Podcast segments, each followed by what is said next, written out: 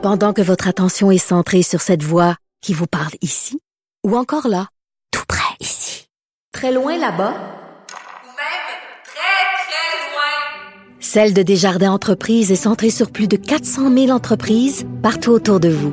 Depuis plus de 120 ans, nos équipes dédiées accompagnent les entrepreneurs d'ici à chaque étape pour qu'ils puissent rester centrés sur ce qui compte, la croissance de leur entreprise.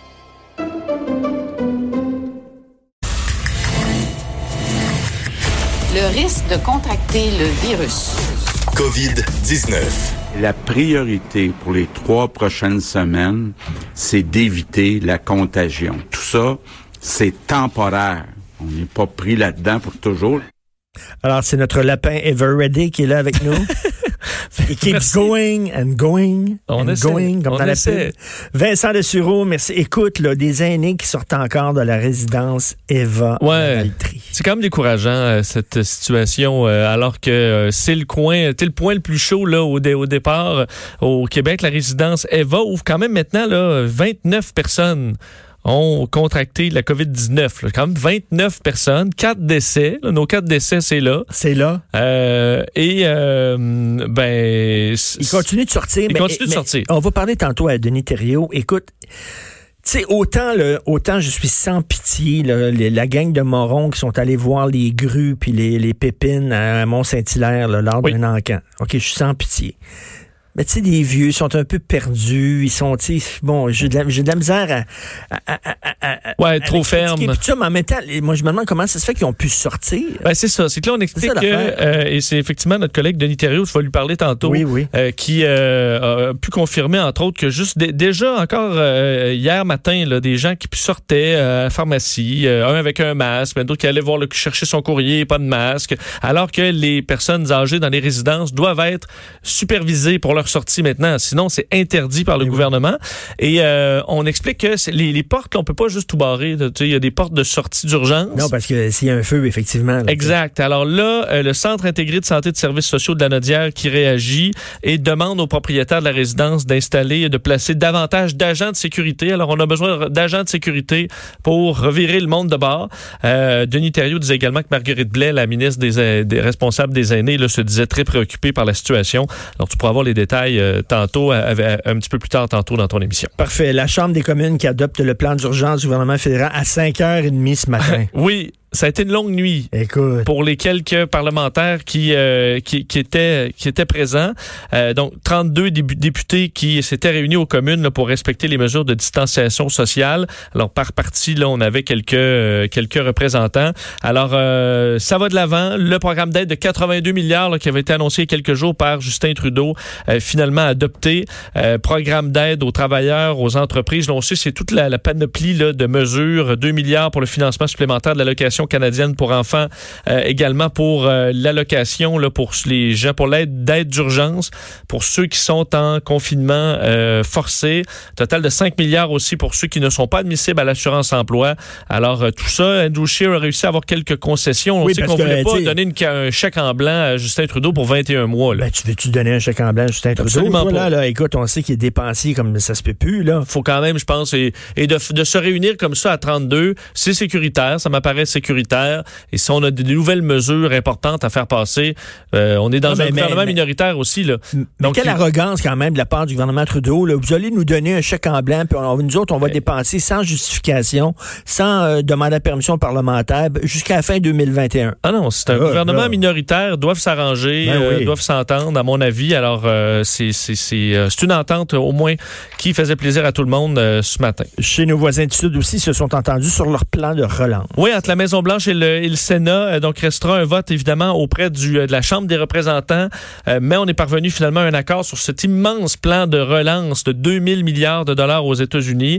Euh, donc ça a été un peu compliqué là, par moment, on sait, ça a été un peu ralenti par certaines obstinations. On, s'inquiétait chez les démocrates de faire des parachutes dorés, là, comme on avait fait en 2008 chez des grands patrons de compagnie Ben là, oui. qui euh, faisaient faillite, mais eux partaient avec des millions de dollars par la suite. Ça avait été un on donnait un scandale. bail-out, là, on donnait de l'argent. puis Puis, on avait oublié, ben, Obama avait refusé d'écrire dans le bail-out, vous n'avez pas le droit de vous servir de cet argent-là pour vous donner des bonus. Oui. Ils l'avaient pas écrit. Fait qu'ils s'en sont mis plein les poches. C'est des miettes qui arrivaient finalement aux travailleurs. Euh, là, ce ne sera pas le cas, bon, du, du moins ce- ce- selon ce qu'on peut, euh, ce qu'on peut y lire. Alors vraiment, de l'aide, un peu comme l'assurance chômage, mais également pour les, les travailleurs autonomes. Alors on veut donner de l'argent et financer le système de santé qui en aura bien besoin. Euh, C'est combien? Euh, c'est 1000 milliards. 2000 milliards. 2000 milliards. 2000 ça milliards. Ça a l'air du capitaine Haddock. Euh, oui, et ce sera probablement le, dé- le- que le début, là. Parce que ça va coûter cher, cette crise-là. On avait besoin au moins de dégager de l'argent rapidement, des liquidités. Alors, c'est ce qui, euh, c'est ce qui est fait euh, aujourd'hui. Ça s'est fait également là, dans les dernières heures pour le gouvernement américain, ce qui a euh, fait monter, euh, euh, ben, on sait hier, les, les bourses, là, euh, très élevées, là, plus de 10 de gains hier. Euh, là, pour le, voyez, le, le marché avant l'ouverture, c'était plus calme un peu. Alors, est-ce que toute la hausse anticipée, on l'a eu hier et que là, les marchés vont se calmer pas mal? Parce que là, euh, on a eu la Fed que tous ces outils, là, ils les ont utilisés. Le gouvernement fait son bail-out. Qu'est-ce qui va rester plus, après là. pour, pour digérer les mauvaises nouvelles? Euh, Ben, on a, tu sais, s'il y a des mauvais, s'il y a des bonnes nouvelles, parce que je parlais hier à mon conseiller financier. Oui, oui. Hein? Puis, Ben, euh, tiens ça, on ça va bien aller. En fait, c'est pas moi qui parlais, c'est. Sophie, parce que moi, je comprends rien. Oui. Sophie parlait, puis euh, il dit, écoute, là, oui, il y a eu des bonnes nouvelles de la Fed, puis du gouvernement américain, puis tout ça, mais les prochaines bonnes nouvelles, c'est peut-être du milieu, quand le milieu c'est médical, scientifique, Oui. on va avoir des bonnes nouvelles, là, la bourse va repogner. Oui, c'est sûr, mais là, ces bonnes nouvelles médicales-là, euh, qui sait quand on les aura? Là? Ben, on sait pas. Ce sera pas cette semaine. Ben, on sait pas. Ben, tu sais, le, le- le traitement. Oui, là, la chloroquine. Mais je veux dire, la chloroquine, on l'utilisait à- au Québec, puis euh, sur, sur les gens, il y a eu des morts pareils.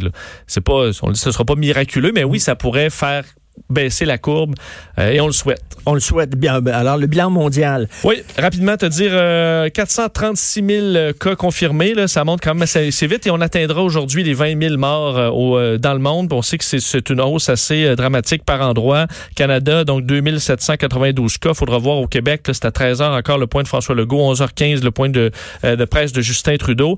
Et euh, entre autres, dans les, euh, les événements intéressants, là, Richard, avant le week-end, les États-Unis vont être le pays le plus touché au complet, là, vont dépasser, si on se fie aux chiffres Ah actuels, oui? vont dépasser l'Italie et vont dépasser la Chine.